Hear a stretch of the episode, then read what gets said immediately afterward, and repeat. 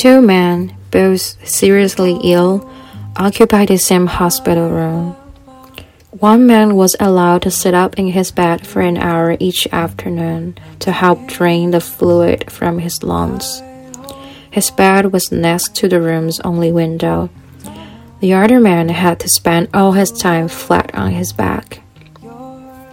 The men talked for hours on end.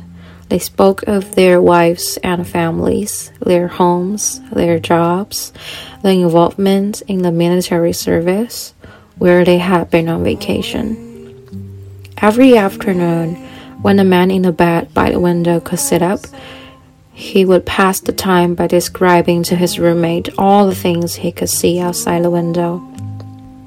The man in the other bed began to live for those one hour periods, whether his world would be broadened by all the activity and color of the world outside. The window overlooked a park with a lovely lake. Ducks and swans play on the water while children sail their model boats. Young lovers walk arm in arm amidst flowers of every color, and a fine view of the city's skyline could be seen in the distance.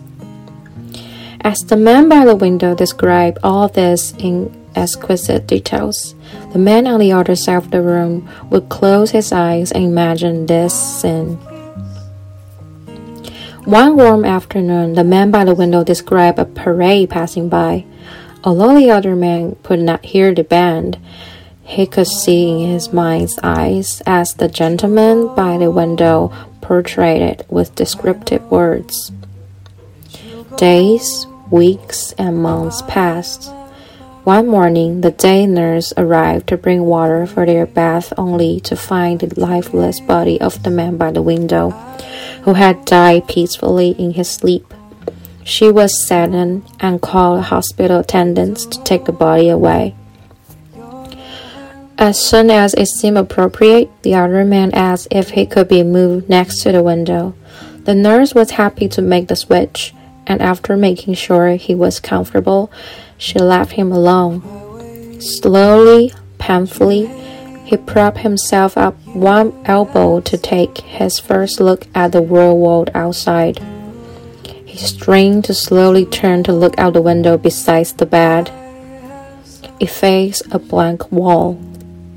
The man asked the nurse what could have compelled his discreet roommate, who had described such wonderful things outside his window.